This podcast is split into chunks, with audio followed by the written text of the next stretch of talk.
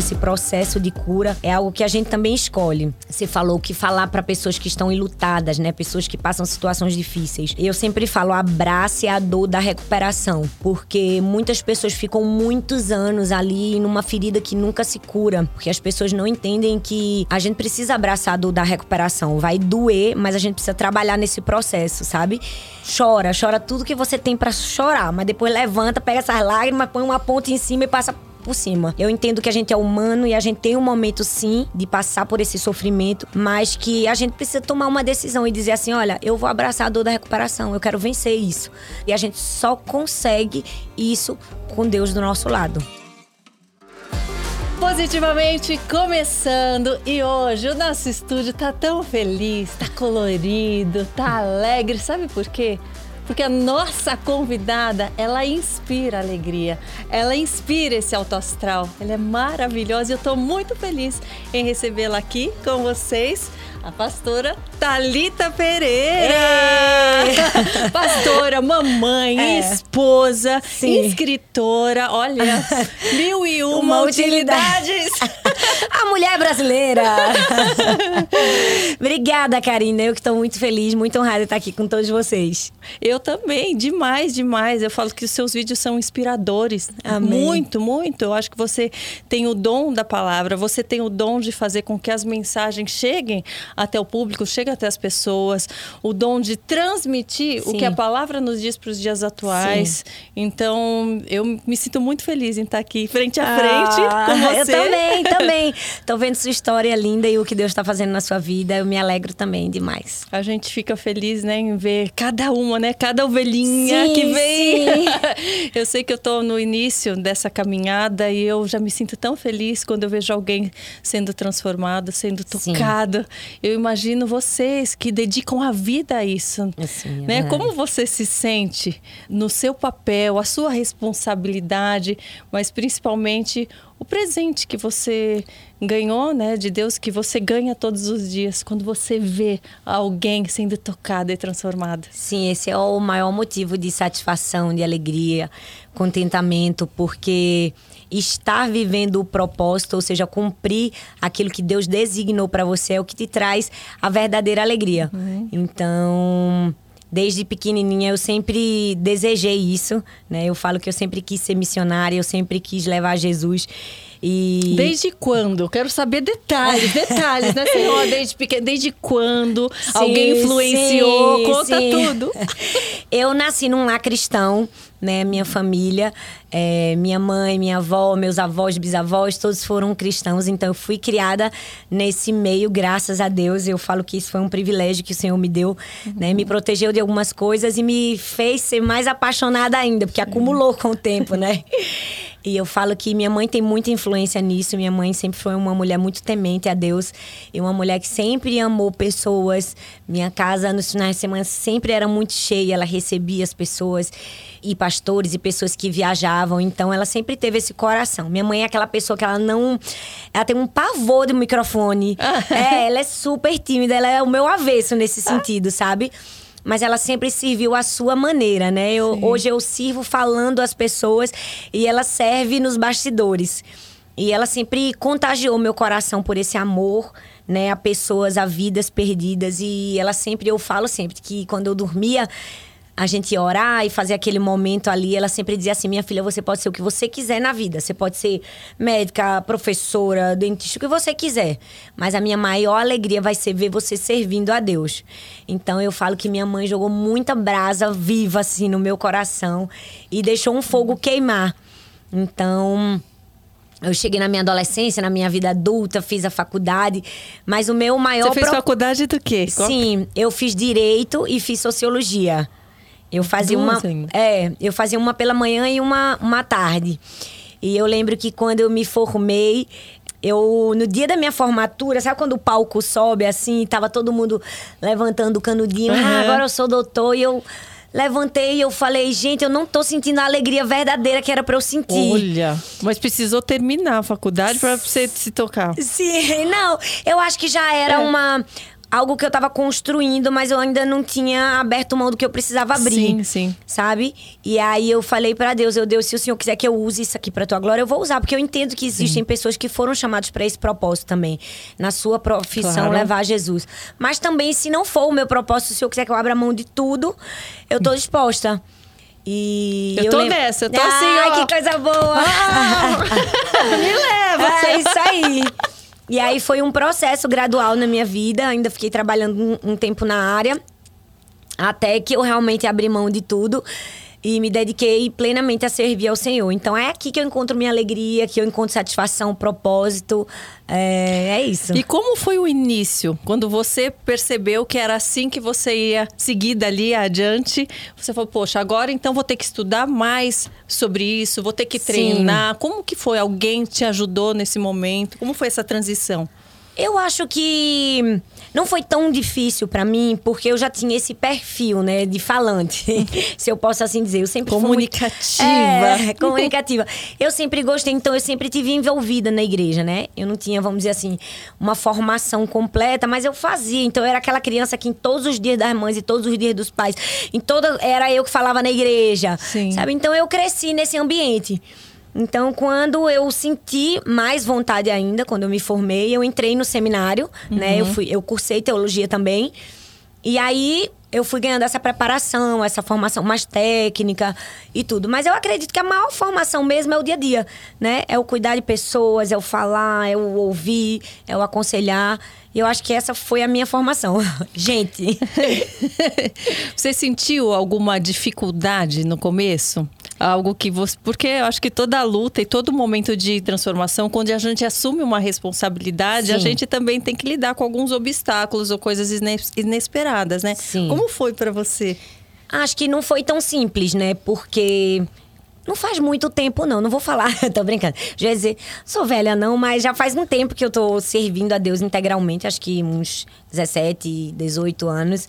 E no começo eu era muito jovem, então a gente ia quebrando paradigmas, né? Uhum. Ah, você é muito nova para fazer isso. Ah, você é, é mulher, não é? Sim. A gente vai rompendo alguns paradigmas e talvez o estereótipo e tantas outras coisas naquela época eram mais difíceis do que se é hoje. Uhum. Então eu fui rompendo aquilo. Mas assim, foi um difícil que para mim foi leve, sabe? Eu nunca me ative demais a isso. Ah, ninguém acredita em mim.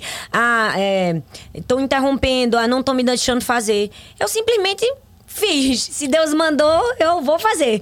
Então sempre foi o meu jeito, né? Ser muito sonhadora, muito. Ao mesmo tempo que era sonhadora, eu era realizadora. Então eu meti a Sim. cara e fiz. Sim, eu acho que é, você estava tão sensível, né, ao seu sim, chamado sim. e tão confiante que qualquer, né, qualquer obstáculo acho que se torna mais leve, porque sim. você tá é um obstáculo dentro do seu propósito, do seu caminhar, né? Isso é lindo demais quando a gente se encontra e percebe que está nesse caminho, né? Que está essa força nos guiando, né? O que, que você percebe, assim, como mulher, eu falo, e, e uma inspiração para tantas outras mulheres, quais as maiores dificuldades que elas hoje em dia têm encontrado com relação a colocar a, a, fé em prática?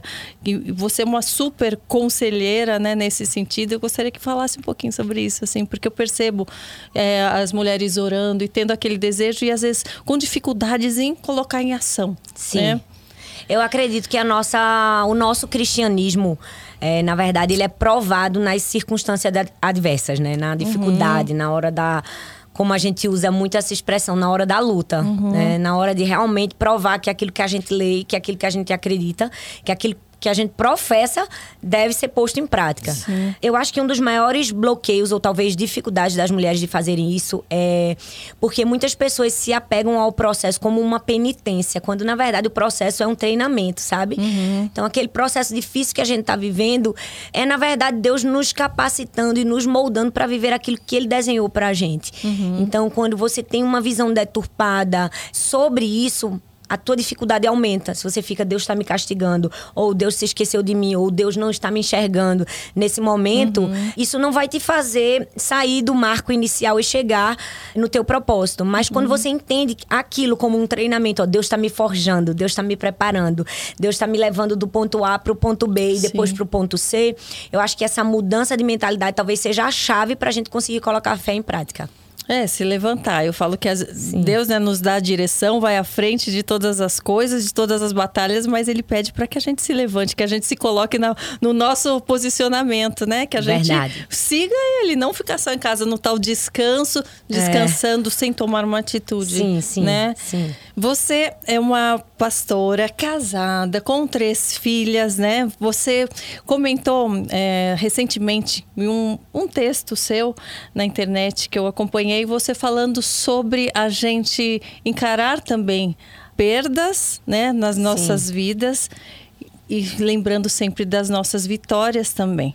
Então, que tudo faz parte de um contexto. E aqui Sim. eu falo isso porque você comentou sobre esses momentos também. E você, eu queria que você também aconselhasse essas as mães, as mulheres, as famílias que passam por uma perda. Você perdeu uma uma, uma, filha, filha que teve que lidar com essa dor, porque é algo que a gente tem que lidar. Mas como foi esse momento e como você consegue transmitir com gratidão até isso e todas as vitórias que vieram depois? Sim. Para quem não conhece a minha história, eu perdi minha primeira filha, né? Eu fiquei três meses com ela numa UTI de um hospital e depois o Senhor a levou, né? Hoje, graças a Deus, eu tenho umas três filhas lindas e cheias de vida e de saúde. Eu entendo que quando você rompe a barreira do sofrimento, você encontra um lugar de grandeza em Deus. E eu acho que foi isso que eu experimentei. Né? É preciso romper essa barreira do sofrimento e entender que a gente vai passar por momentos difíceis. Deus não prometeu que a nossa vida seria sem aflições, mas Ele sempre vai estar do nosso lado. Tem um texto da Bíblia que diz assim: que quando passares pelo fogo não te queimarás, quando passares pelas muitas águas, elas não te afogarão. É, eu gosto que esse texto fala quando, ele não fala se. Uhum. Ele não uhum. te dá uma condição. Se você passar, ele está dizendo quando você passar. Uma certeza é, que passaremos todos, né? Ele nos dá duas certezas. Que a gente vai passar por situações adversas, mas que ele estará conosco. Então, ter esse entendimento da presença de Deus não importa em que situação e em que momento da nossa vida a gente esteja, nos fortalece para romper essa barreira do sofrimento. Realmente é muito difícil, mas eu tive o meu bom amigo, o Espírito Santo, eu tive Deus ao meu lado que me fortaleceu, que me ajudou, né, que esteve comigo não somente durante o processo, mas quando tudo aquilo acabou e eu precisava sair, né? E eu falo que esse processo, esse processo de cura é algo que a gente também escolhe. Uhum. Você falou que falar para pessoas que estão enlutadas, né? Pessoas que passam situações difíceis. Eu sempre falo, abrace a dor da recuperação. Porque muitas pessoas ficam muitos anos ali numa ferida que nunca se cura. Porque às vezes uma ferida ela leva minutos para acontecer, mas demoram anos para se curar. Porque as pessoas não entendem que a gente precisa abraçar a dor da recuperação. Vai doer, mas a gente precisa trabalhar nesse processo, sabe? Então, eu me permiti passar pelo luto, né? Sentir minha dor, isso é muito importante, né? É, em momentos assim, muitas pessoas falam, não chore, seja forte, né? Seja forte. E nessa de seja forte, é como se ela estivesse impedindo a pessoa de ser humana. Uhum. Não, eu falo o contrário. Chora, chora tudo que você tem para chorar. Mas depois levanta, pega essas lágrimas, põe uma ponte em cima e passa por cima, uhum. sabe? Então, eu entendo que a gente é humano e a gente tem um momento, sim, de passar por esse sofrimento, mas que a gente precisa tomar uma decisão e dizer assim, olha, eu vou abraçar a dor da recuperação, eu quero vencer isso, né? E chegar nesse lugar de grandeza. E a gente só consegue isso com Deus do nosso lado. E você, nesse momento e em tantos outros, você teve o apoio do seu esposo. Sim. Eu acho que eu queria também que você comentasse sobre essa importância do elo, né, matrimonial da família. Você é um exemplo de família também e nos dias de hoje a gente também está em falta, é. né, de tantas pessoas descartando relacionamentos tão facilmente, né, e não lutando por sua família. E é tão lindo ver a forma que você expõe o seu esposo e o seu amor por ele, mostrando até as fragilidades. Eu vi esses dias você mostrando, olha, ele está emocionado no casamento. E é lindo que a gente vê um, um amor assim entre vocês que é admirável, que nos inspira. Sim. Então eu queria primeiro te dar os parabéns porque por você ser essa referência, né? Mas como é no dia a dia, né? Passar por isso junto da família, né? Eu acho que o sofrimento em família, ou ele quebra uma aliança, ou ele fortalece uma aliança. Né? Graças a Deus que ele fortaleceu a minha aliança. Muitas pessoas escolhem pela quebra porque não querem passar pelas renúncias necessárias para chegar no fortalecimento. Uhum. O momento de dor ainda nos uniu mais e, e nos fez perceber o quanto nós somos frágeis, né? Uhum. Diante da vida. É, e nos fez perceber que a gente precisa uns dos outros, né? O mundo prega uma independência da pessoa mas isso vai contra os valores do reino de Deus. Somos todos dependentes, precisamos uns dos outros. Há momentos em que você se sente fraco e alguém vai te levantar, e há momentos que você está forte e você pode uhum. levantar alguém. Eu acho que família é isso. É essa parceria, entender que um precisa do outro e estar presente nesses momentos. Eu agradeço muito a Deus porque eu vou fazer 18 anos de casada com Arthur e ele é esse meu parceiro da vida. Ele é aquela pessoa que eu posso contar né, que celebra minhas conquistas, uhum. mas que está comigo nos momentos difíceis, nos mais difíceis que nós enfrentamos. Então eu acho que isso não é ou não deveria ser uma exceção no mundo de hoje. Essa deveria ser a regra para os relacionamentos, né? Tudo aquilo que a gente cuida dura mais. Isso vale uhum. para os relacionamentos. Talvez eles não estão sendo tão duradouros porque não há o cuidado, é, não há o empenho, né, em proteger, blindar, regar. E eu acho que essa talvez seja uma chave do nosso relacionamento. É entender que a gente cuida um do outro, que a gente tá aqui para se ajudar. Mas vocês se conheceram como? Pode contar? Pode. foi arranjado. Vocês... Foi? Conta. Foi, foi casamento arranjado da jeito, gente. Oh. Olha só. É. foi arranjado pela tia dele a tia de Arthur, a irmã da mãe dele, minha, uhum. a minha tia Amélia, ela era, ela é, né, na verdade, louca pelo meu marido. Ela brinca que ela é a mãe dele, que não, ele só não saiu da barriga dela, né? É uma briga de irmãs, né? Disputando o amor. e ela era muito amiga da minha mãe. E ela convivia muito com a gente, visitava muito a minha casa. Até que um dia, assim, né, eu tava estudando e ela falou: E aí, Thalita, você já tá namorando? Eu nunca tinha namorado. E eu falei, não, tia, eu tô estudando, eu não. Ela, eu tenho um rapaz ideal para você. Aí ela começou, ele é maravilhoso, é um bom filho, é um bom aluno, esse menino e tal. Eu sei que ela deu tantas características de perfeição que eu digo, tia, esse menino é perfeito, ele não existe. Você tá inventando. É, onde é que ele está? Aí ela falou assim: é, ele está nos Estados Unidos, mas ele está vindo e você vai comigo pra festa de chegada dele. Eu, tia. Olha. Como é que eu vou pra festa chegar de um menino que eu nem conheço? É. Gente, ela colocou na cabeça que Arthur tinha se desenhado para mim e eu pra Arthur. No dia da festa de chegada dele, tinha feito E alguém tinha feito a sua propaganda para ele também? Ou não. não? Tava só do seu lado? Não, ela era profissional. O que ela fazia ela comigo, fazia... ela fazia com ele. ela fazia dos dois lados. E aí, no dia da chegada dele, tinha feito é, high school nos Estados Unidos. No dia da festa de chegada, ela bateu na minha casa. Eu vim buscar pra festa. Eu, tia, eu não vou. Eu não vou pra festa de chegada. Não tem problema você estar comigo. Eu sei que ela desistiu e foi embora pra festa. Ela viu que eu não ia, né? Todo domingo ela ia na minha casa. Vamos pra igreja, eu, tia. A senhora tá querendo que eu vá na igreja dele, só pra conhecer ele. Mas você tava evitando? Você tava com, com receio? Eu tinha, eu tinha vergonha, eu não sei. Eu acho que eu. Eu não tava. Eu não pensava naquilo naquele momento, sim, sabe? Sim, sim. Até que com muita insistência eu disse: se eu não for, ela não vai me deixar, né? Ah. Ela vai ficar no meu pé. E aí eu fui, conheci, ela fez toda aquela coisa que, alguém que quer encontrar, apresentar o outro, faz todas aquelas vergonhas, deixa a pessoa sozinho, né? Fala todas aquelas coisas. Eu sei que. A gente se conheceu. O segundo, meu marido, ele disse que se apaixonou à primeira vista. Não é muito difícil, né? Oh. tô brincando, tô brincando. Eu tô brincando. Aí ele se apaixonou fatalmente, né? Pouco a pouco eu fui me rendendo também. a gente ficou amigo. E depois o amor nasceu. Ah. Ele foi o meu primeiro namorado, meu primeiro beijo.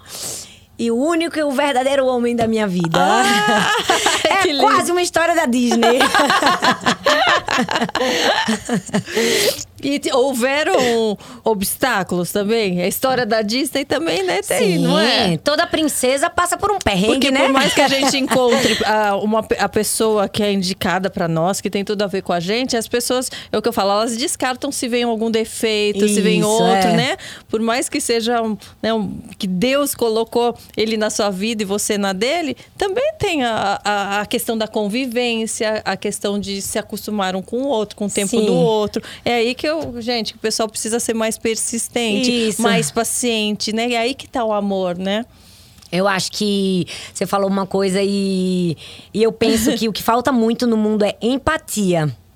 É olhar. Fala-se tanto, né? Da Ah, empatia, empatia, virou empatia. uma palavra. Virou uma palavra famosa e pouco praticada, É, né? é. Eu acho que empatia é algo muito importante, é entender o outro na sua particularidade. Uhum. É perceber que nós somos diferentes e tudo bem, e permitir o outro ser diferente, né? Às vezes a gente entra num relacionamento e a gente quer que o outro se amolde ao nosso padrão, a gente quer Uhum. que o outro seja como a gente. Eu sou totalmente diferente do meu marido, é muito engraçado.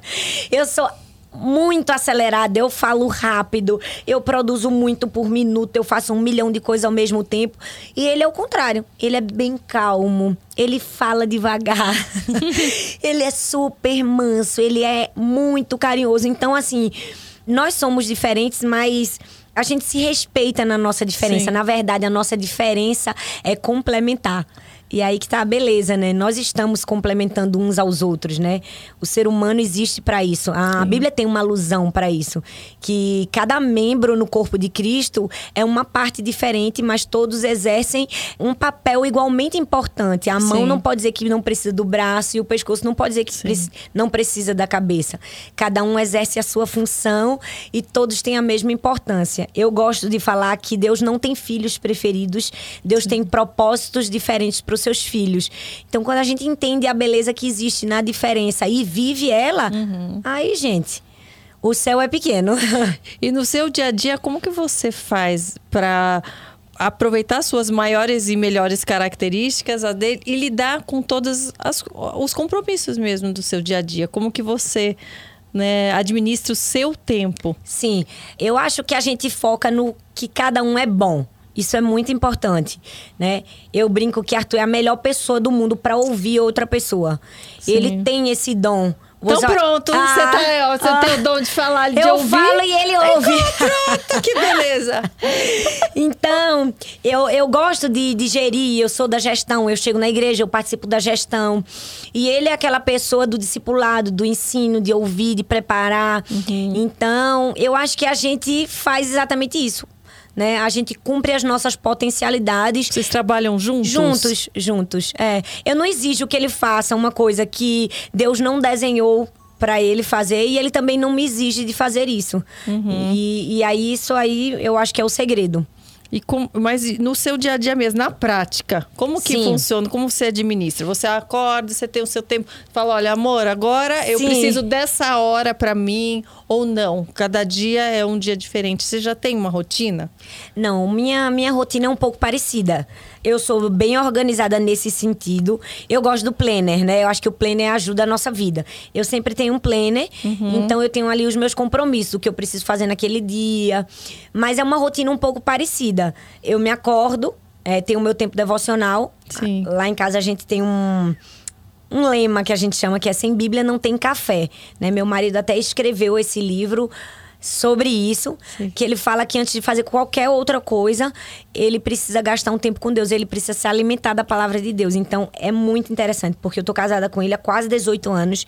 Eu nunca vi ele quebrar sequer uma vez esse princípio, Sim. né? Podia estar viajando de férias, qualquer lugar, é, antes de tomar um copo d'água, antes de comer, ele lê a Bíblia. Então, é, ele passou isso para a família toda, para as minhas filhas. Então, é, a gente acorda, tem um tempo devocional, toma um café e nós vamos para academia juntos, porque agora eu sou fitness. Olha, musa fitness. É, eu tô, eu tô Ah. tentando e me esforçando para cuidar da saúde e do corpo. Então a gente vai pra academia, depois quando a gente volta, cada um segue seus compromissos, né? Sim. Aí eu vou fazer as atividades das crianças, colocar na escola, enfim. E à tarde eu consigo trabalhar um pouco mais, que é o horário que as meninas estão estudando. Porque eu quero saber que horas que vocês escrevem. Escreve. Gente, Ah, eu- gente, nós vamos falar desses livros todos. Eu quero saber que horas que é possível fazer isso. Você quer tudo. que eu revele o segredo? Quero. Ah, então eu vou revelar só Agora. aqui, propositivamente.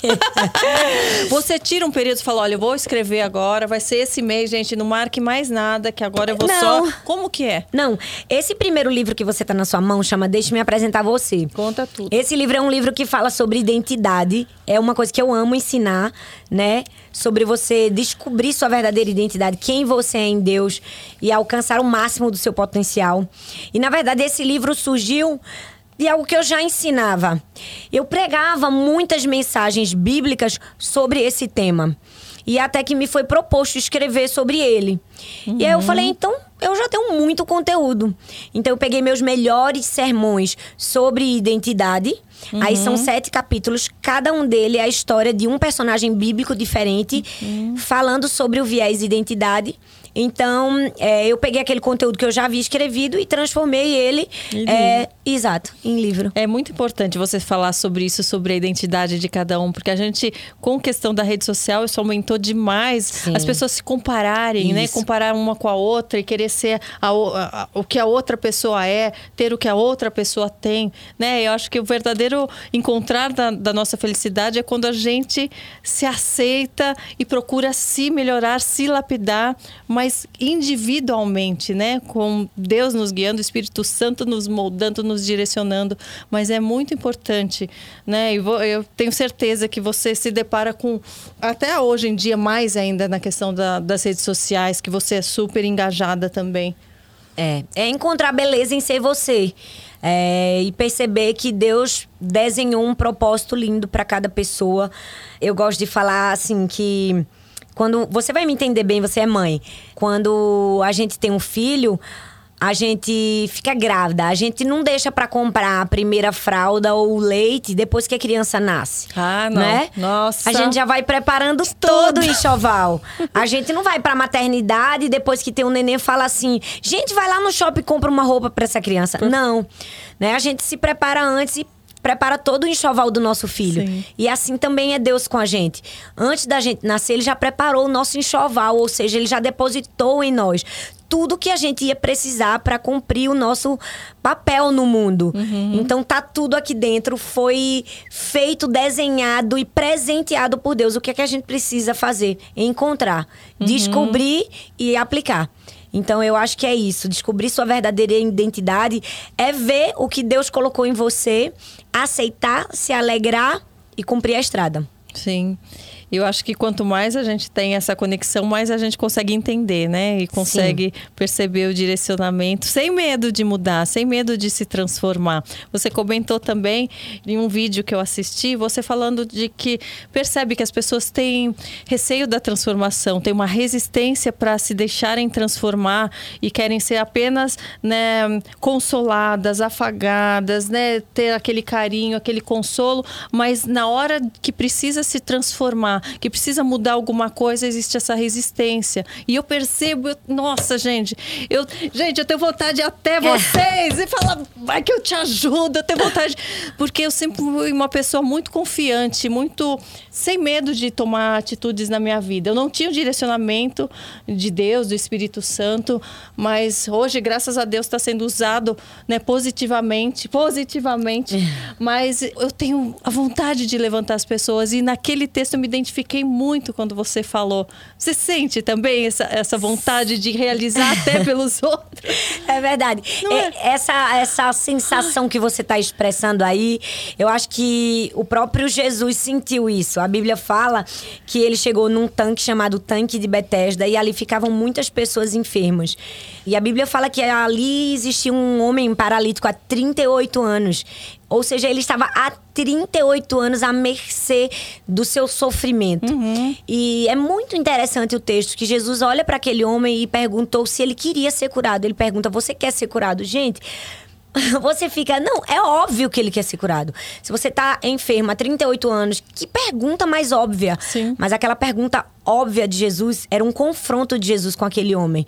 Porque quando ele responde, ele diz assim: Ah, Senhor, eu já estou aqui há tanto tempo. Quando as águas são movimentadas, vem outro na minha frente e entra. Porque aquele era o momento da cura. Sim. Eu não tenho ninguém que me ponha na água. Aquele papel de vítima, Exato. né? Exato. Ele dá um milhão de desculpas. E agora você entende por que Jesus perguntou: Você quer ser curado? Na verdade, Jesus estava dizendo: Olha, você até agora só está lambendo as suas feridas. Você até agora está sofrendo a sua dor, mas você não decidiu se levantar.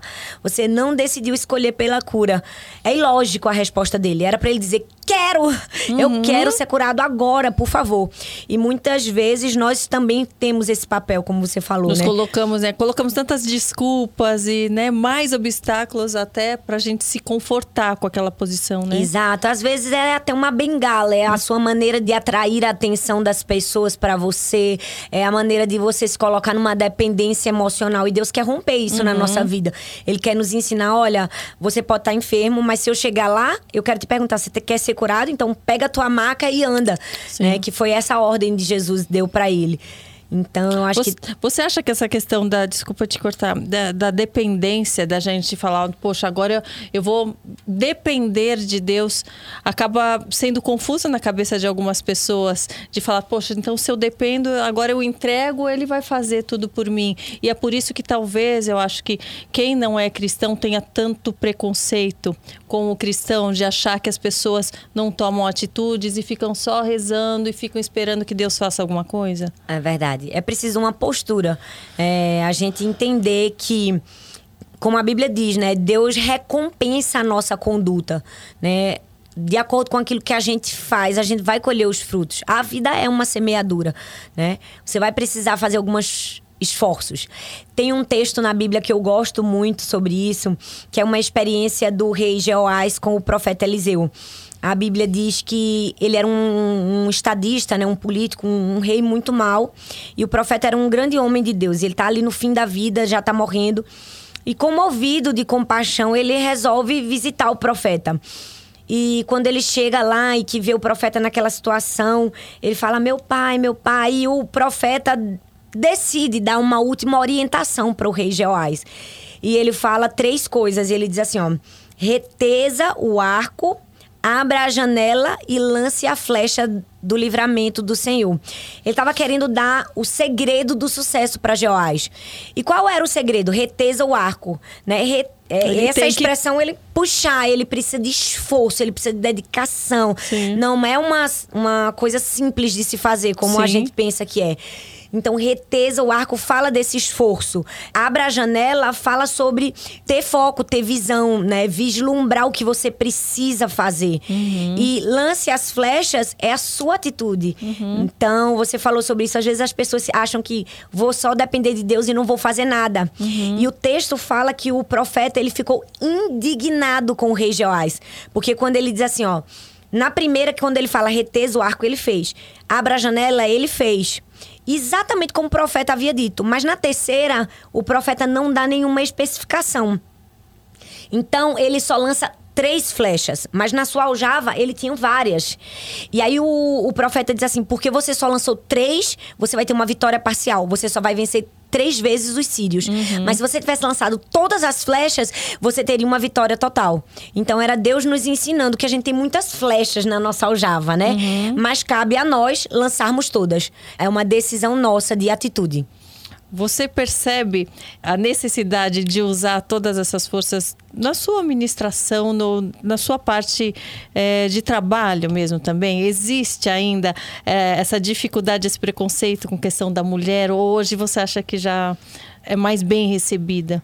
Eu acho que hoje está bem melhor, né? Acho que talvez. Porque o de fora eu não sinto, assim. Eu falo, Sim. poxa, estão tantas mulheres, né? Estão falando tão lindamente, alcançando tantas pessoas. Sim. Mas, né, às vezes, do outro lado, a pessoa sente diferente, né? Olha, eu acho que isso já foi pior no passado. Eu acho que antigamente se tinha, né, algo é, mais forte em relação a isso. Hoje eu não sinto tanto. Eu realmente não sinto. E mesmo que eu sentisse, eu não me apegaria a isso. Uhum. Muita gente me pergunta: o que é que você faz para vencer o preconceito? Eu nada. Eu não tenho que vencer ninguém. Sim. Eu tenho que cumprir o meu propósito. Sim. Eu simplesmente vou e faço o que Deus me mandou fazer. Não fico me Focando apegando nisso. a isso, não. Se tem alguém que não acredita, se tem alguém que não concorda, eu nem converso com essa pessoa. Eu simplesmente vou lá e faço o que Deus mandou eu fazer. Então. Sim eu prefiro ter essa visão otimista, né? Eu prefiro ver com os olhos de Deus. A gente pode ter essa visão otimista. E a nossa visão otimista, na verdade, é uma visão bíblica. Porque uhum. Deus sempre nos dá garantias, né? Sim. Ele nos faz promessas, mas nos dá garantias. Então, eu acho que você pode sim ser otimista e romper barreiras. Ela tem um trabalho lindo, gente, também, além de tudo isso, um trabalho social que eu quero que você fale um pouco. Sim. E você está vibrando aí com, com um novo local, Sim. que tem a ver com uma conquista. Acho que você já tem plantado há um tempo. Primeiro, né, nasceu no seu coração, no, né, no, no seu no seu, diante do seu propósito também. Como que tá? Já tá para inaugurar? Já vai inaugurar? Como vai funcionar? E como começou esse trabalho lindo na outra sede também? Sim, se chama Instituto Identidade.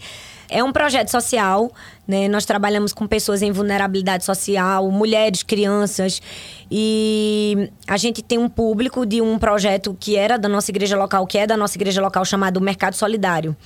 Nós atendemos várias famílias e ao invés de uma cesta básica, a gente oferece um pouco mais de dignidade. É um mercado uhum. e a gente põe todos os alimentos e a pessoa ganha um dinheiro solidário. É um dinheiro fictício uhum. e de acordo com a quantidade de pessoas, de membros na família, ela ganha aquele valor. Então a gente acha mais justo, mais digno do que simplesmente chegar um pacote pronto igual para todo mundo e entregar. Uhum. Então às vezes uma família tem cinco filhos e outra família tem dois filhos. Então a necessidade de uma família de cinco filhos é bem bem maior. Sim. Então, ela ganhou um pouco mais, né?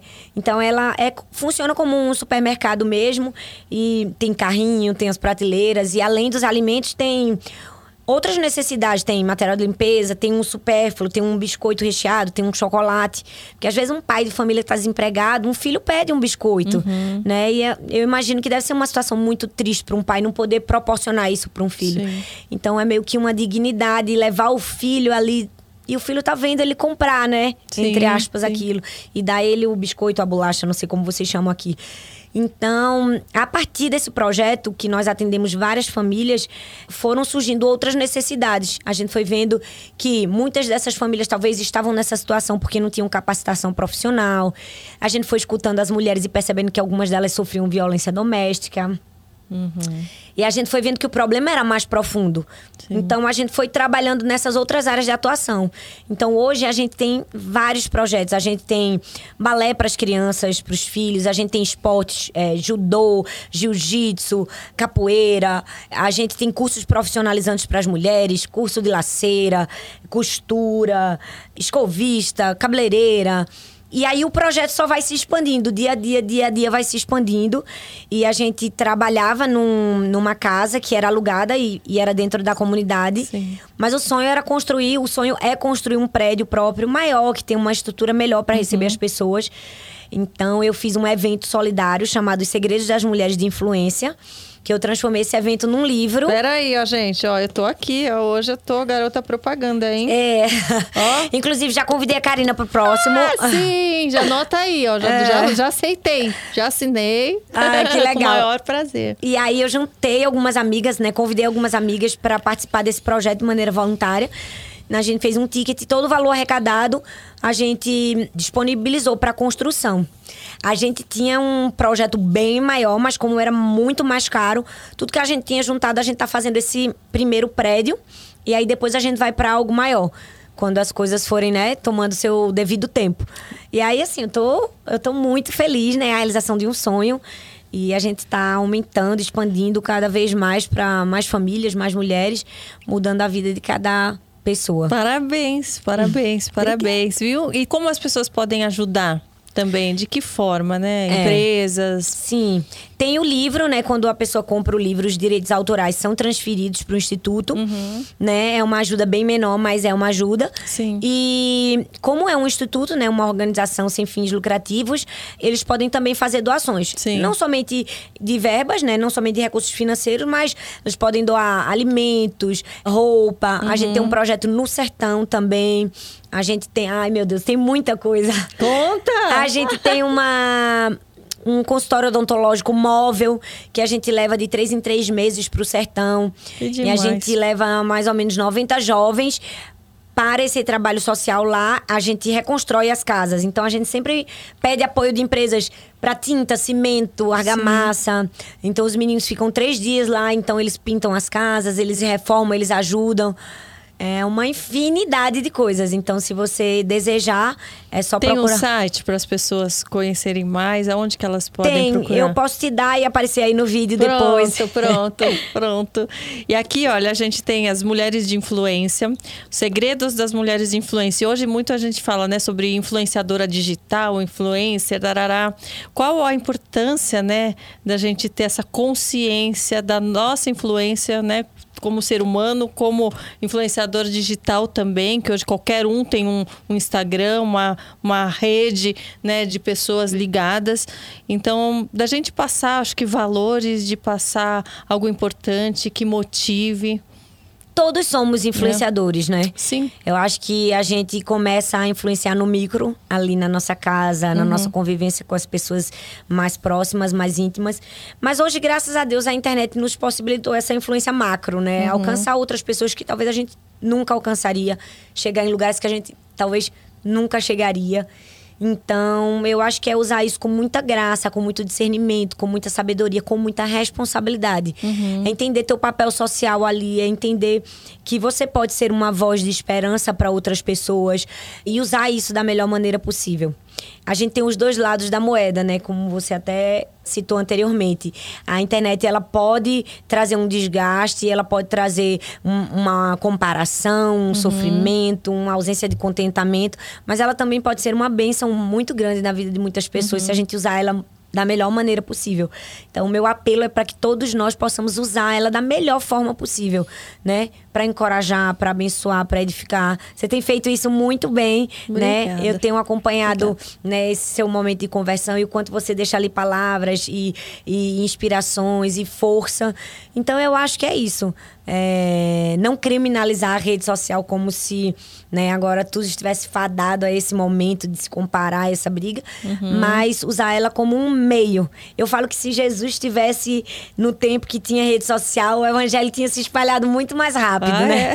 É? Numa época que não tinha avião, não tinha carro para chegar a notícia, era mais puxado. Hoje em dia, essa conversa da gente vai fazer a notícia chegar bem mais rápido. Você consome muito rede social? assim, para o seu trabalho mesmo, para ver né, outras pregações, outros conteúdos, ou você retém parte do seu tempo só para isso? Olha, hoje vou tirar só meia hora do dia ou não? Você deixa essa parte mais livre? Não, eu consumo. É. Eu acho que esse também é um desafio para todos nós. Se a gente não se perceber, a gente tá ali, ó. Sim. Vez ou outra a gente tá no, Passou no Instagram. o tempo e faltou de fazer um monte de coisa, Sim, né? sim, é verdade. É, mas eu confesso que as pessoas que eu sigo, né, eu seleciono, né? Então eu seleciono alguém que pode acrescentar, que pode edificar, Sim. que vai me abençoar, que está na minha linha de missão, de propósito, de senso de vida.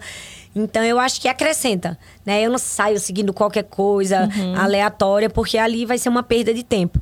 Vou lá ver quem que você segue, hein? Ah, vai. Vou lá agora. Pode ir. E aí eu acho que é isso, é usar com propósito, né? Com graça, entender quando Deus diz para um pouco, né? Sim. Diminui seu tempo. E além das redes sociais, assim, o que, que você consome questão de televisão, de programas de TV, de filme? Como é a Talita fora né, do culto na sua casa, com a sua família. Vocês vão ao cinema. Hoje em dia, né, tá um pouquinho mais difícil por questão é. da pandemia, que tá tudo mais fechado. Mas como você seleciona o que, que você vai fazer, seus momentos de lazer? de televisão eu consumo Patrulha Canina, Peppa Pig.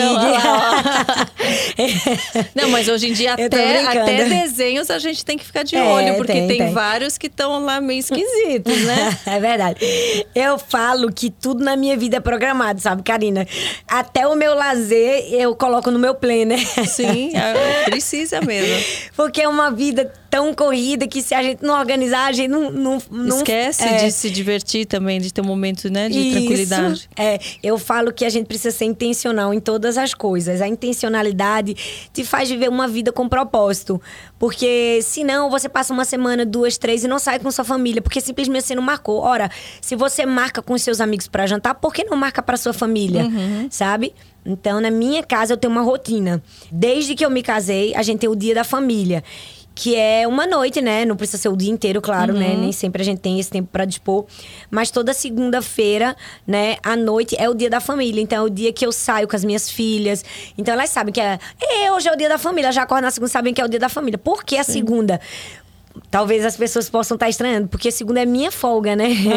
Eu sou pastora, meu marido é pastor, então no final de semana, na verdade, a gente tá na igreja. Então, nosso Sim. final de semana, vamos dizer assim, é na segunda. Então, na segunda noite, eu saio com as minhas filhas, é o dia que a gente vai no shopping, que a gente janta fora, é o dia que a gente faz um cinema em casa, né? E na terça né? Ou outro dia da semana, eu tento sair só eu e o meu marido, pra gente também ter esse tempo só nosso. Uhum. Então, acho que é intencionalidade. A gente marca mesmo para se divertir. senão, não vai ter Sim. esse tempo. Senão, a gente vai ser consumido por aquilo que é urgente e a gente vai deixar passar o que é necessário. Sim. Você tem um momento de férias também? Sempre. Nunca abri mão das minhas férias, né? Muitas pessoas dizem assim: ah, mas o, o diabo não tira férias. Ah, eu acho esse argumento tão tolo. Eu não, falo, é. pois ele vai ficar assim, cansado. Eu não, eu vou descansar, eu vou tirar férias. Meu Deus, está trabalhando enquanto eu tiro férias. E eu Tem sempre razão. tirei férias. Eu acho que isso é fundamental na vida de qualquer ser humano, né? Ter aquele tempo de pausar, de descansar. Deus é um modelo disso, né? Ele fez o teu, seu trabalho em seis dias e em um dia ele descansou. Ele nos deixou Sim. o exemplo, a lição. E e eu acho que para a gente voltar com força, a gente precisa disso. Então, sempre no mês de janeiro, né? Eu divido minhas férias. Às vezes eu tiro 15 dias em janeiro, 15 dias em julho, né? Às vezes eu estendo um pouco mais. Mas eu saio com as crianças, é o momento de descansar, parar tudo. Vim conversando sobre isso agora no caminho. Falei, janeiro eu não vou fazer nada, só vou descansar, só vou existir. Três meninas, você é. ainda quer ter mais filhos? Ainda pensa ah, ou gente, não? Não, eu, eu querer eu quis, agora mais não. Como eu tive quatro filhos, uma quinta gestação para mim não seria tão legal, porque as minhas filhas todas foram cesarianas por causa do problema da minha primeira filha. Uhum. Então seria um, um, leve risco, né? Uhum. Mas assim, eu entendi que três já tinha sido uma graça e um favor muito grande de Deus na minha vida. Eu me alegrei com isso, porque minha vida é também, né, tanto a minha quanto a do meu marido, muito corrida. Então, acho que se eu tivesse quatro filhos, eu penso, eu ia ter que ter um sprinter, né, um ônibus. é. Não tem nem carro pra eu carregar quatro crianças. Fora as malas, Fora né? as malas e tudo mais.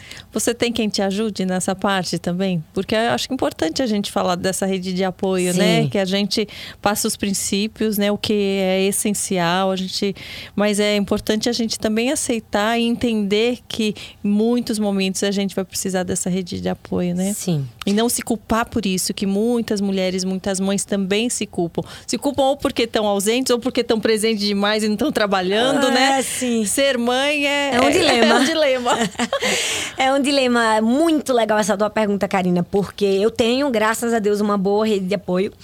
É, eu tenho uma funcionária que me ajuda com as crianças, mas eu tenho, acima de tudo, a minha mãe. A minha mãe é minha vizinha. É a, a melhor também. eu moro na casa 1, um, daí tem uma no meio e a ah. casa 3 é dos meus pais. Ai, que legal. Eu, minha na mãe é minha vizinha de porta. A gente morava num prédio que eu era no quarto andar e ela era no 16. Eu falava, mãe, não aceito. Porque pra ir pra sua casa eu preciso trocar meu pijama, que eu não posso subir de pijama no elevador. Vamos ah, ver nas câmeras. A gente tem que morar uma do lado da outra.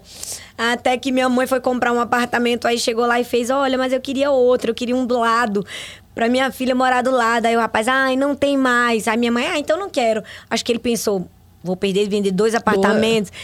Aí, não, não, a gente arranja alguém para trocar. E minha mãe, sendo assim, eu sei que hoje eu sou vizinha da minha mãe, ela é hoje a minha maior fonte de apoio, né? Então, eu tô aqui hoje porque eu tô tranquila, porque minhas filhas estão com ela, né? Diferente. Que idade que elas têm? Eu tenho uma de nove, uma de sete e uma que vai fazer três anos. Ai, uma É, são pequenininha três ainda. princesas. E muito bom você falar sobre isso, né? Quando nasce uma mãe, nasce uma culpa com a mãe, né? Porque a gente tá sempre se cobrando excessivamente, é, sempre querendo ser o melhor. E eu acho que o mundo impõe tantas exigências e põe tanto peso sobre nós que às vezes a gente perde a beleza, a leveza, a alegria da maternidade. Né? Esses dias eu estava comentando que às vezes alguns Instagrams de maternidade, ao invés de ajudar, eles atrapalham, porque a mulher se põe num que escreve ou que posta, ela se põe no lugar da mãe perfeita, né? E eu faço esse jogo com meu filho, eu faço isso, eu faço aquilo. Hoje eu fiz cupcake, hoje eu fiz. Elas fazem tantas coisas que você fala, pensa, eu sou a pior mãe do mundo, gente.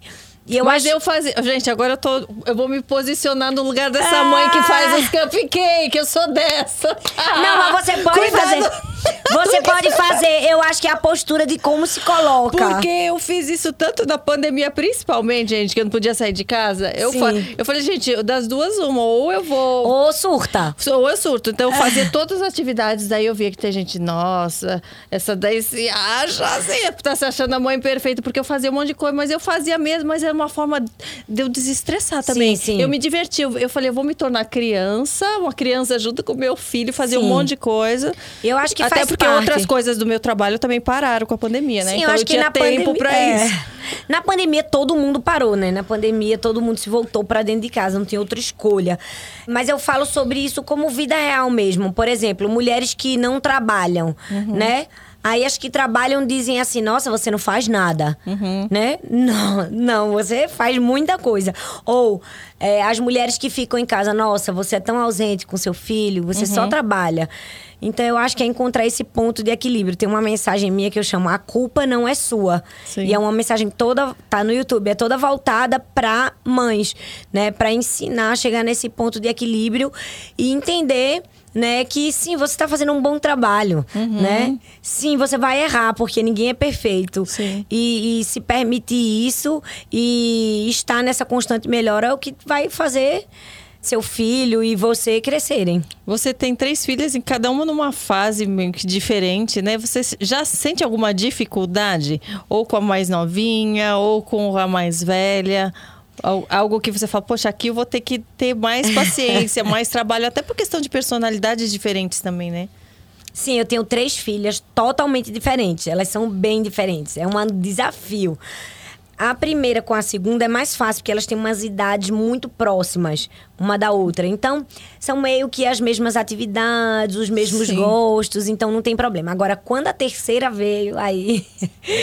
porque ela é pequenininha, então ela é o bebê da casa. E aí, a mais velha e a segunda do meio elas simplesmente não dizem não pra pequena. Elas são loucas pela mais nova, a Helena.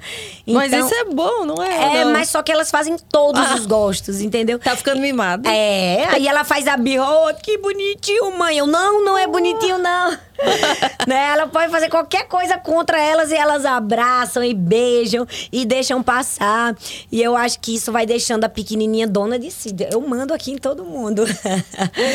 aí agora tá sendo um desafio impor limites na mais nova, né? Porque todo mundo quer dizer sim e a mãe tem que dizer não.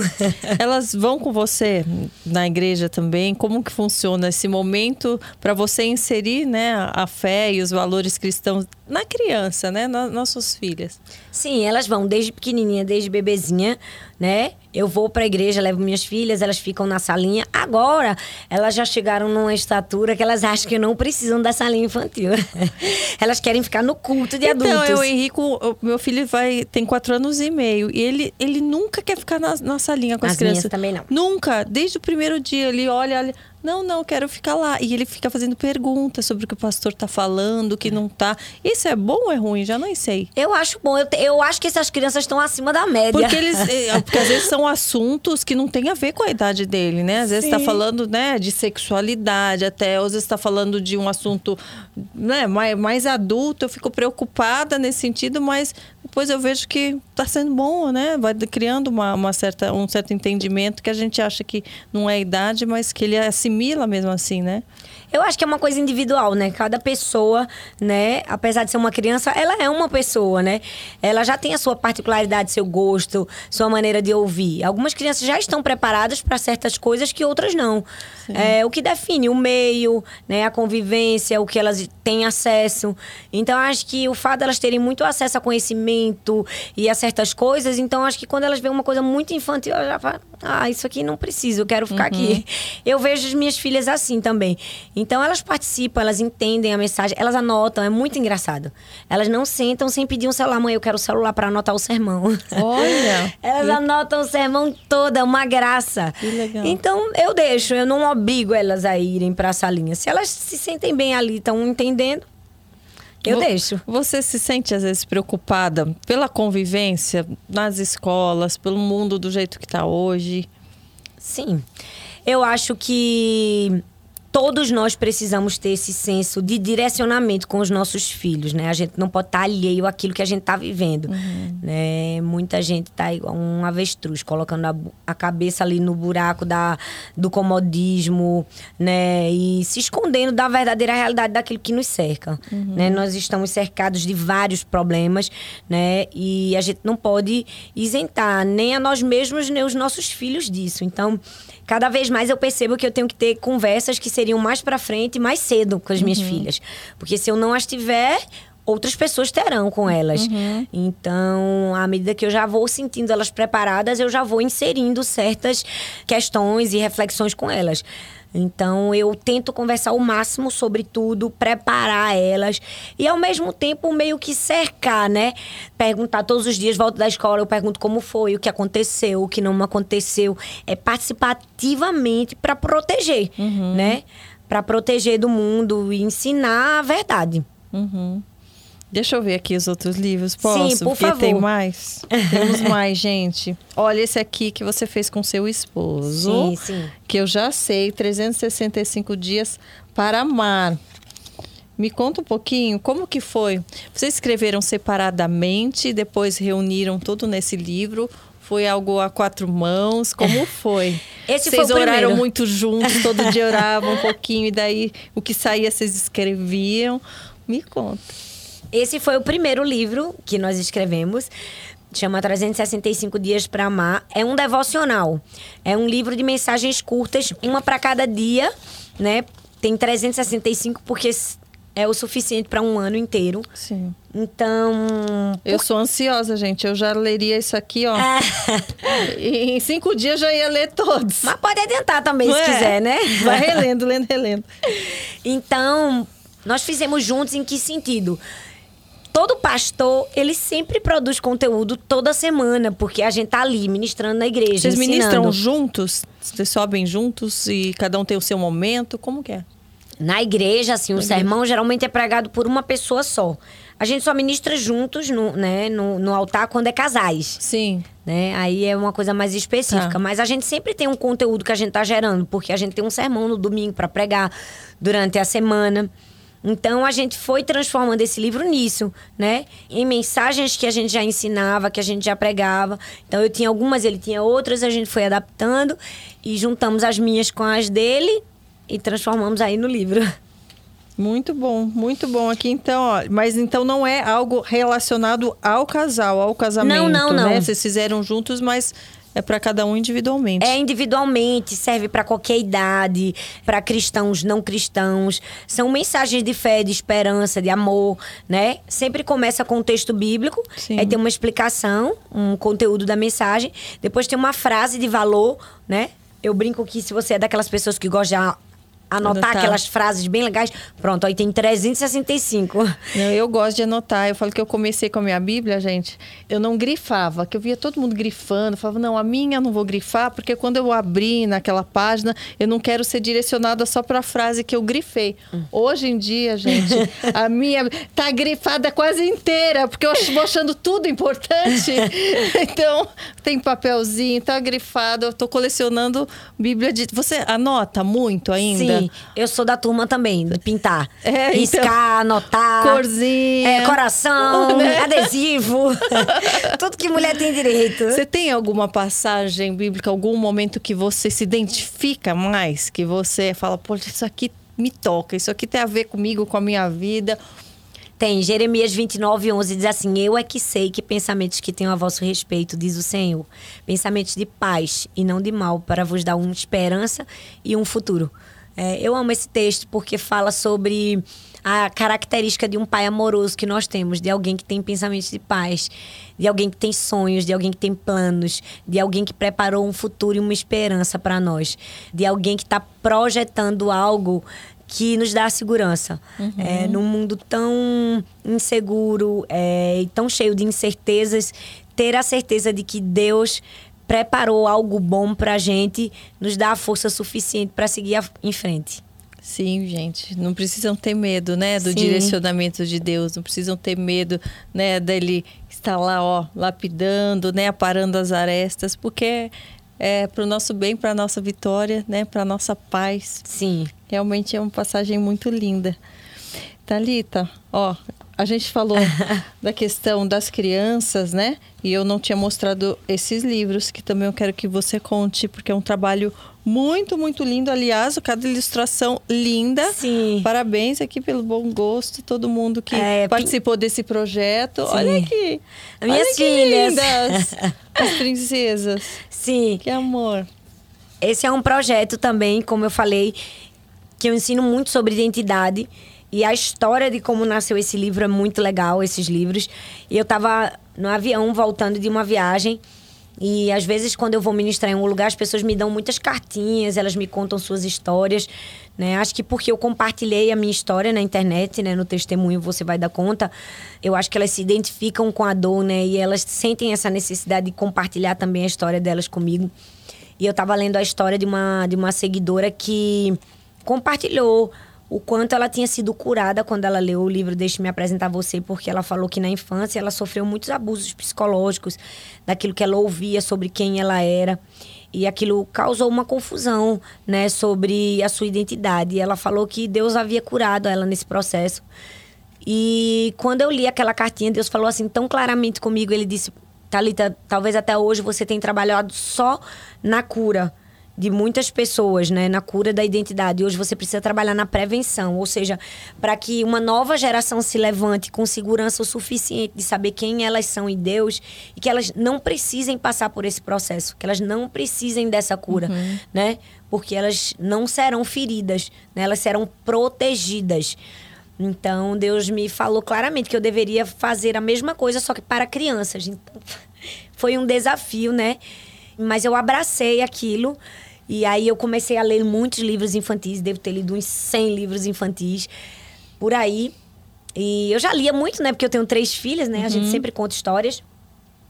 E aí eu comecei a me, me aprofundar mais e pensar como seria cada história, como eu poderia fazer, né? Eu acho que até minha própria experiência de mãe também né? Eu sempre invento histórias para as meninas, né? Toda mãe inventa uma história. Sim, sim. Todo mundo tem um personagem, tem um nome. Na minha casa eu sou Maricota e Crocota. Ah. Né?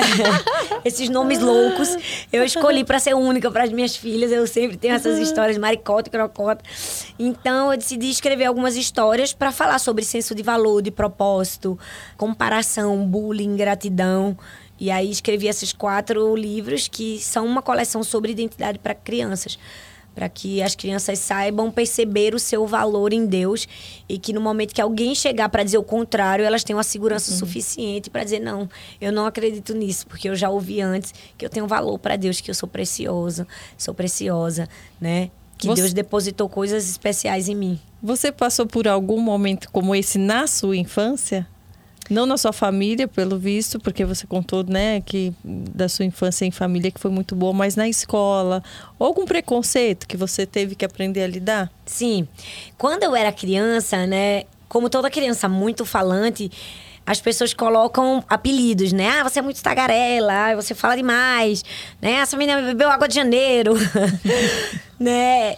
Quando é feito numa medida pequena, eu acho que isso não provoca tantos prejuízos. Mas quando aquilo é repetidamente né, inserido no coração da criança, pode sim. Então, por um tempo, eu cheguei a pensar que aquilo que Deus tinha colocado na minha vida como qualidade era um defeito. É porque todo mundo apontava. Ela fala muito, meus irmãos faziam para minha mãe: Mãe, pelo amor de Deus, manda essa me calar a boca, eu não aguento mais. Tinha um E- porquê, você viu? É. Já tinha um porquê pra você Exato. ser a comunicadora que você é, né? E aí minha mãe me fez ver isso, porque eu gostava de ler. Então, quando eu era bem pequenininho, eu aprendi a ler muito rápido. E aí minha mãe me colocou num curso de leitura dinâmica, que é aquela leitura que você você lê bem Sim, sim, rápido. E aí eu saía lendo assim os outdoors na rua e eu ficava lendo bem alto, sabe? Gente, aquilo provocava uma raiva, uma fúria nos meus irmãos. e eles faziam: "Mãe, manda ela calar a boca que a gente não aguenta mais". E aí minha mãe fazia assim, ó, Talita, gente, minha mãe teve momentos que ela né, se cansou, claro, mas teve muitos momentos que ela dizia assim: "Fale, minha filha, Pode falar, isso é sinônimo de inteligência. É porque, olha só como minha mãe foi uma profeta de Deus na minha vida. Ela dizia assim: um dia você vai falar para muitas pessoas. Olha. Deus não lhe fez falante por acaso. Esse é um dom de Deus na sua vida, né? Quem sabe um dia você não vai ser uma pregadora do evangelho. Ela dizia isso para mim. E aí eu dizia, vou falar, porque um dia eu vou ser uma missionária, uma pregadora do evangelho. Eu acreditei no que minha mãe falou. Então aquilo foi cura para mim. E hoje eu faço a mesma coisa com as minhas filhas, que também são muito falantes. As três?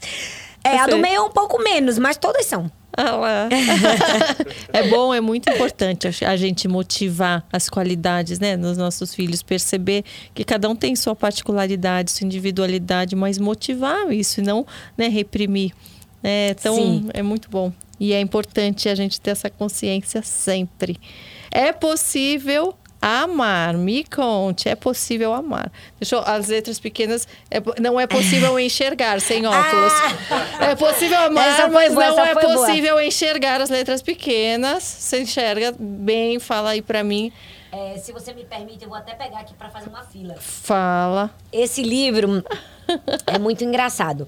Ele é fruto de uma reportagem do New York Times que falava sobre o que é o amor na linguagem das crianças. Então, eram muitas frases engraçadas que elas diziam quando perguntavam o que é o amor. E eu fui lendo aquelas frases e eu ria, eu me divertia. E depois que eu me diverti bem muito, eu disse, gente, na verdade o que essas crianças estão dizendo é o que a Bíblia ensina sobre o que é o amor. E aí eu selecionei as melhores frases, né, meio que embasei biblicamente e nasceu esse livro, É Possível Amar, que é, é, em sua essência, ensinar que é possível amar pessoas fáceis, mas também pessoas difíceis, né? Eu gosto de dizer que todo mundo tem um processado na vida. todo mundo tem alguém que é complicado. Eu não chamo de complicado porque processado é mais bonito, sabe? aí Deus coloca essas pessoas na nossa vida para nos ensinar a amar. E aí esse livro fala sobre isso. Por exemplo, eu vou, eu vou te ler uma, uma, uma resposta de uma criança. Olha que coisa fofa. Esse menino, Tommy, de seis anos, ele disse assim: ó, amor é como uma velhinha e um velhinho que ainda são amigos, mesmo depois de se conhecerem muito bem. Olá! Olá, que É. lindo! Aí, olha, Nica, de seis anos, ela diz assim: ó, se você quer aprender a amar melhor, você deve começar com um amigo que você não gosta. Uau, Olha. as crianças ensinam muito, né? Na sua maneira, mas é muito forte. Ah, olha esse, a Noelle de 7 anos diz assim, ó. Amor é você falar para o menino, que camisa linda você está usando. E ele passa a usar a camisa todos os dias. Ah! eu me diverti. Esse foi um dos livros que eu mais me diverti. Eu vou falar só mais um. Olha, Mevin de 4 anos diz assim, ó. Amor é quando seu cachorro lambe a sua cara, mesmo depois de você deixar ele sozinho o dia inteiro. Olha. Olha. é. Você vê que são pequenas, né? Frases- coisas- frases que aparentemente são simples, básicas, ingênuas, mas que realmente contêm Profundas. é, profundidade, ensinamento. Sim, sim. E aí eu falei sobre cada uma delas e aí veio esse livro. Tem mais livro pra vir? Tem mais? Tá aí Tem um nessa gavetinha. forno. Tem no forno?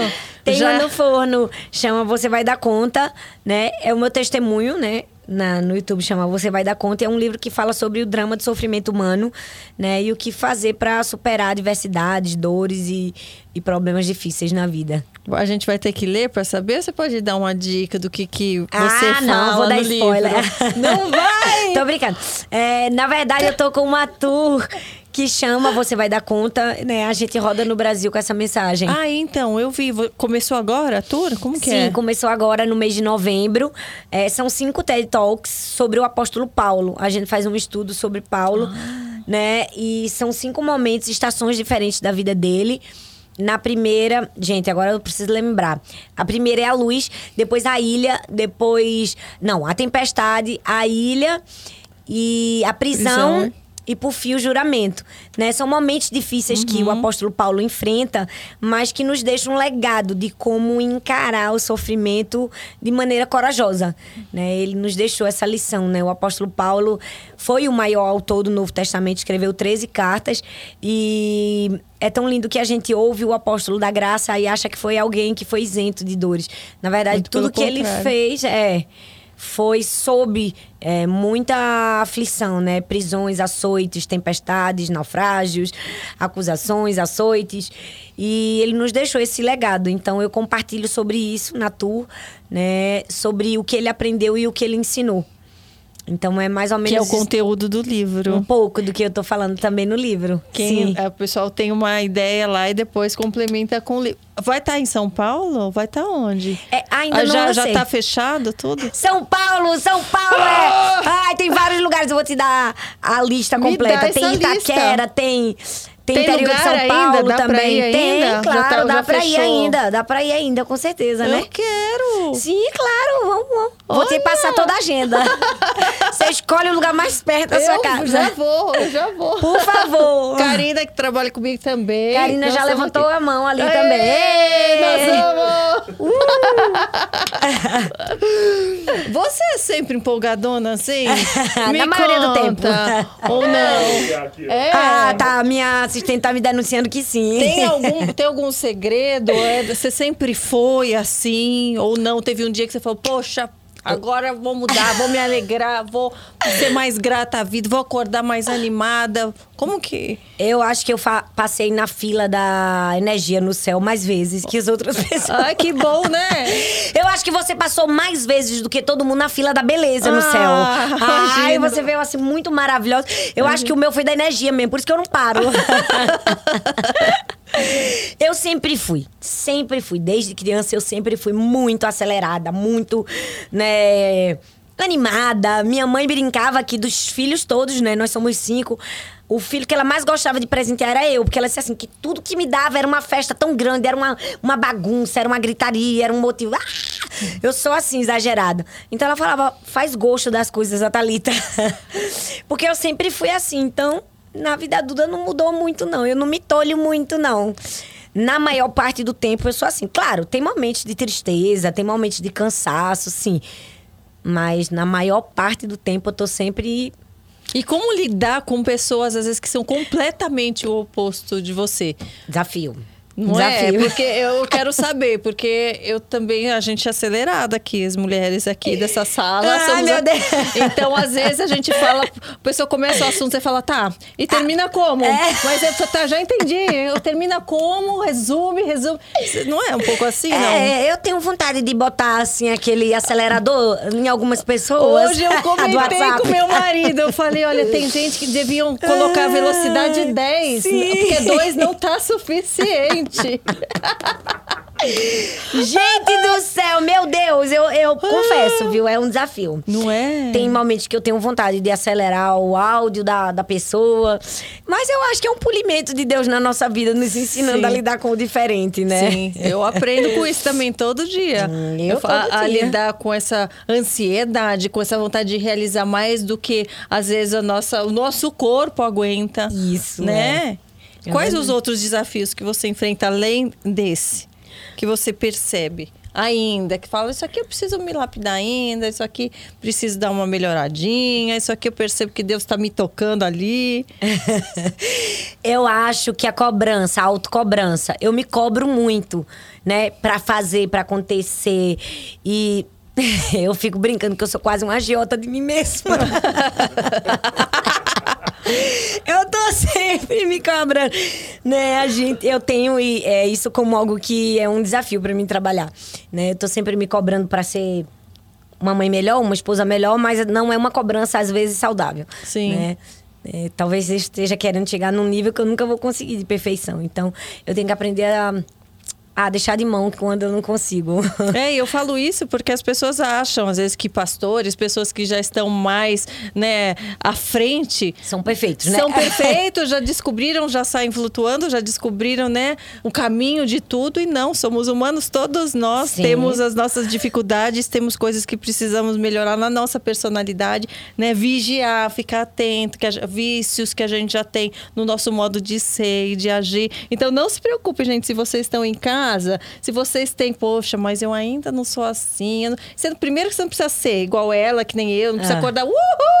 né? Não precisa, não é nenhum problema não acordar assim, é. aquilo. Descubra o seu jeito, é. mas não se preocupe, porque todo mundo tem o seu obstáculo, todo mundo tem o que melhorar. Mas com Deus a gente consegue, é. gente. Com Deus a gente vai é dar conta. É muito melhor a gente dar conta. É. Né?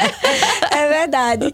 Eu acho que essa é a beleza do ser humano, né? É sermos diferentes, né? Existe beleza na diferença.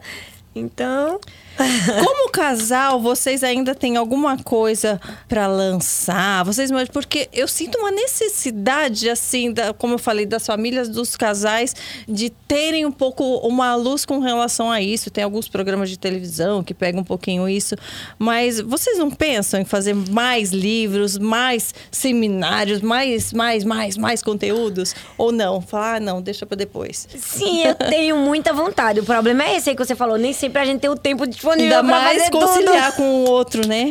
É, mas eu tenho muita vontade, na verdade, essa é, um, é uma cobrança, é não uma cobrança, não vou usar essa um expressão, pedido. um pedido é. É, de muitas pessoas. Acho que por verem a nossa casa, a nossa família, Sim. às vezes também tudo que a gente enfrentou, né? uhum. né? E ver que é possível ter um, um casamento, um relacionamento saudável, feliz, apesar da imperfeição, né? Uhum. Porque somos todos imperfeitos, mas na imperfeição também existe felicidade.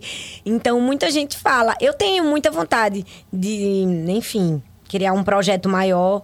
Vou colocar aí na minha lista do Coloca. ano que vem. E depois eu vou dizer, olha, foi aqui sugestão da Karina. Ah, Garanto que não é só minha essa sugestão, não. O que é felicidade para você? Ah, está no centro da vontade de Deus é cumprir o que Deus sonhou para mim. Essa é a verdadeira felicidade.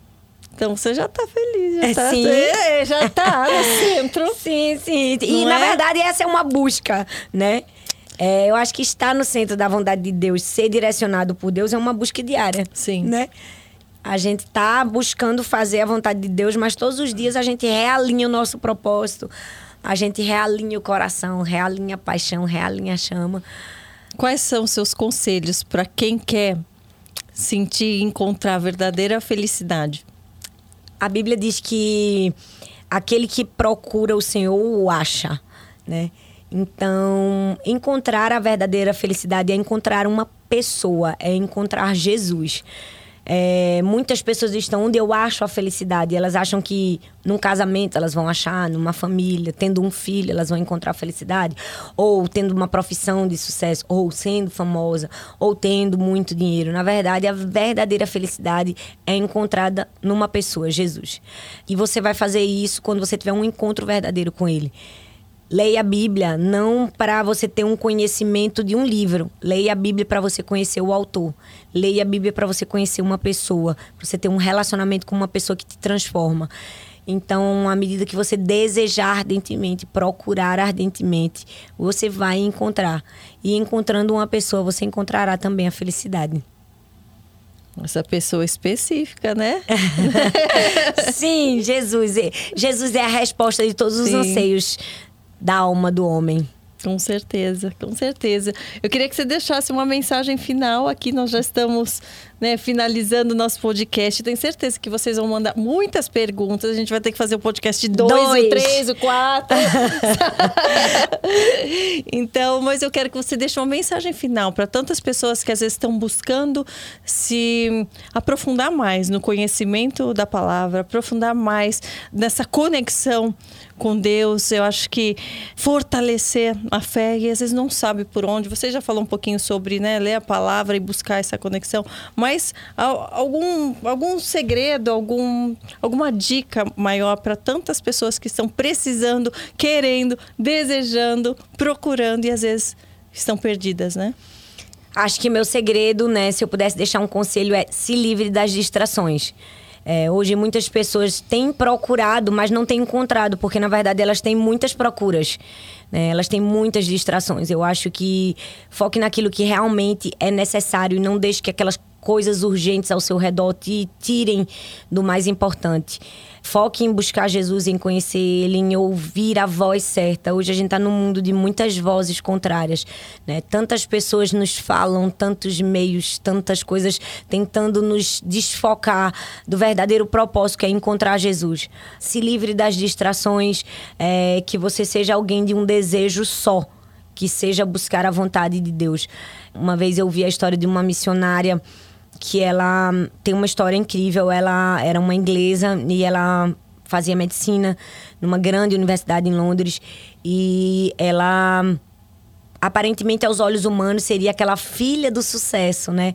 Aquela filha que faria grandes coisas e seria médica da família e trabalharia e ganharia muito dinheiro e muitas coisas.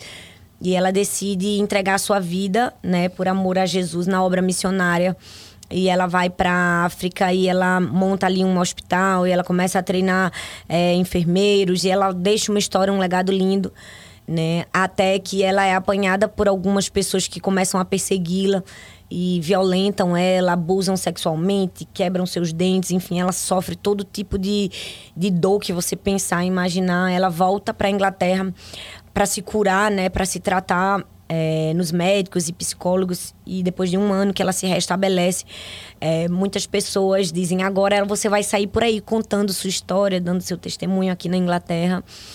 E ela disse não, eu vou voltar. Eu não terminei de cumprir a minha missão e é, é desafiador saber que ela voltou para o lugar de dor uhum. e ela não somente reconstruiu aquele hospital, mas com a ajuda de, de muitos cristãos ela conseguiu fazer muito mais do que aquilo que ela estava fazendo. Então, tem um texto dela que ela diz assim: Eu acho que se eu pudesse deixar apenas um segredo é que a gente deseje apenas Jesus. O problema é que a gente deseja Jesus e as coisas demais, a gente deseja Jesus e a aceitação das pessoas. Uhum. E hoje a gente vive num mundo, como eu falei, de muitas distrações. A gente deseja Jesus, mas ao mesmo tempo a gente deseja gastar o nosso tempo com aquilo que não nos vai levar para Jesus. Uhum. Então viva a sua vida com foco, entendendo que você tem um propósito, que você tem uma missão a cumprir. Ouça apenas a voz de Deus, a voz da, da sua referência, a voz do que Deus fala a seu respeito. E você vai encontrar um propósito, a verdadeira alegria e a paz que excede todo entendimento. É o que parece que é uma renúncia, que você vai sentir tanta falta, depois você percebe como foi bom renunciar. Sim. Não é? É né? verdade. Eu percebo isso na minha vida, assim, quem vê de fora, às vezes, poxa, ah, deixou de fazer novela, deixou, renunciou tantas coisas, está se afastando tipo de certos meios, de certas pessoas, mas esse afastar e essa né, renúncia para quem vê de fora para mim é o que tá, cada vez me dá mais paz, porque eu estou renunciando a algo que não era o essencial, que não estava me levando para um caminho de Deus. E, e eu falo para as pessoas: não tenham medo de renunciar, não tenham medo de renunciar o que o mundo parece proporcionar, todas as oportunidades, toda a fama, a glória, as amizades.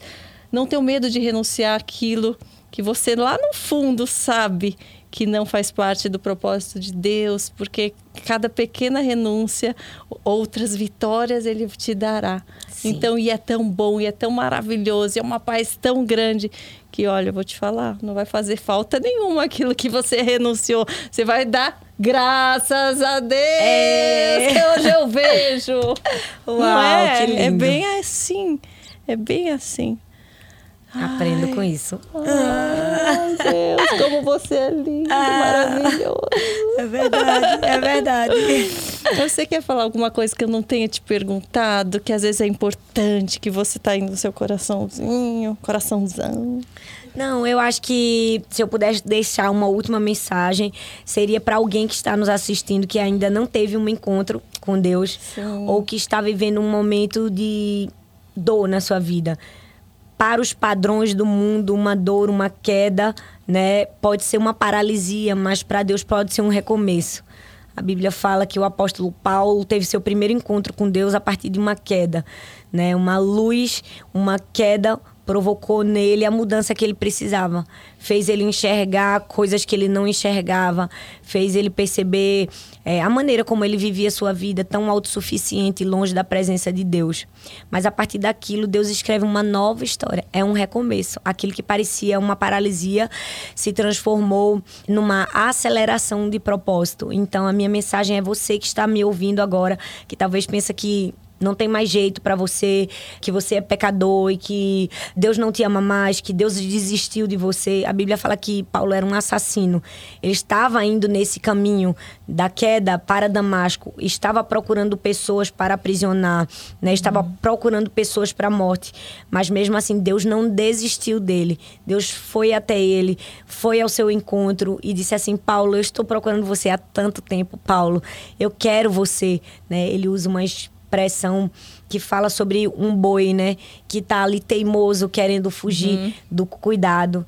E Deus mostra o amor dele para o apóstolo Paulo, muda a vida dele e lhe dá um novo recomeço. Deus também quer te dar um recomeço. Deus quer te dar uma nova história. E aquilo que para você é uma aparente queda pode ser o início de uma nova jornada. Basta você entregar sua vida, o seu caminho ao Senhor. Tudo mais Ele fará. Você pode confessar Jesus como o Senhor e Salvador da sua vida. E isso vai mudar completamente o seu destino. E vai te mostrar o seu verdadeiro propósito.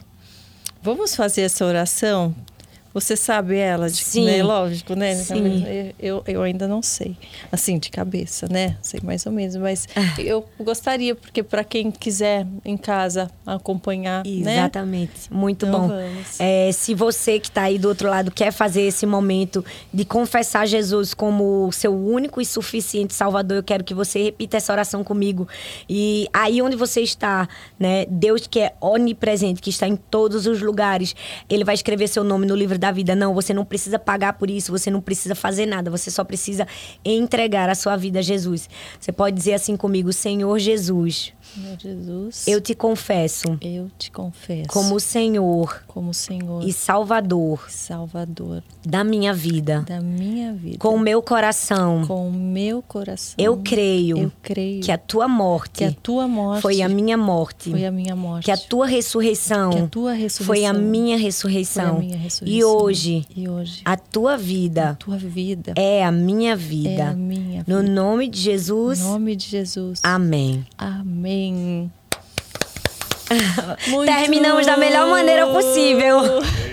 Muito obrigada, muito, muito, muito, obrigada muito obrigada também. pelo um seu prazer. tempo, pelas suas palavras, pelo seu exemplo, pela sua inspiração, que você continue brilhando cada dia mais, inspirando, sendo essa luz que você é para tantas pessoas.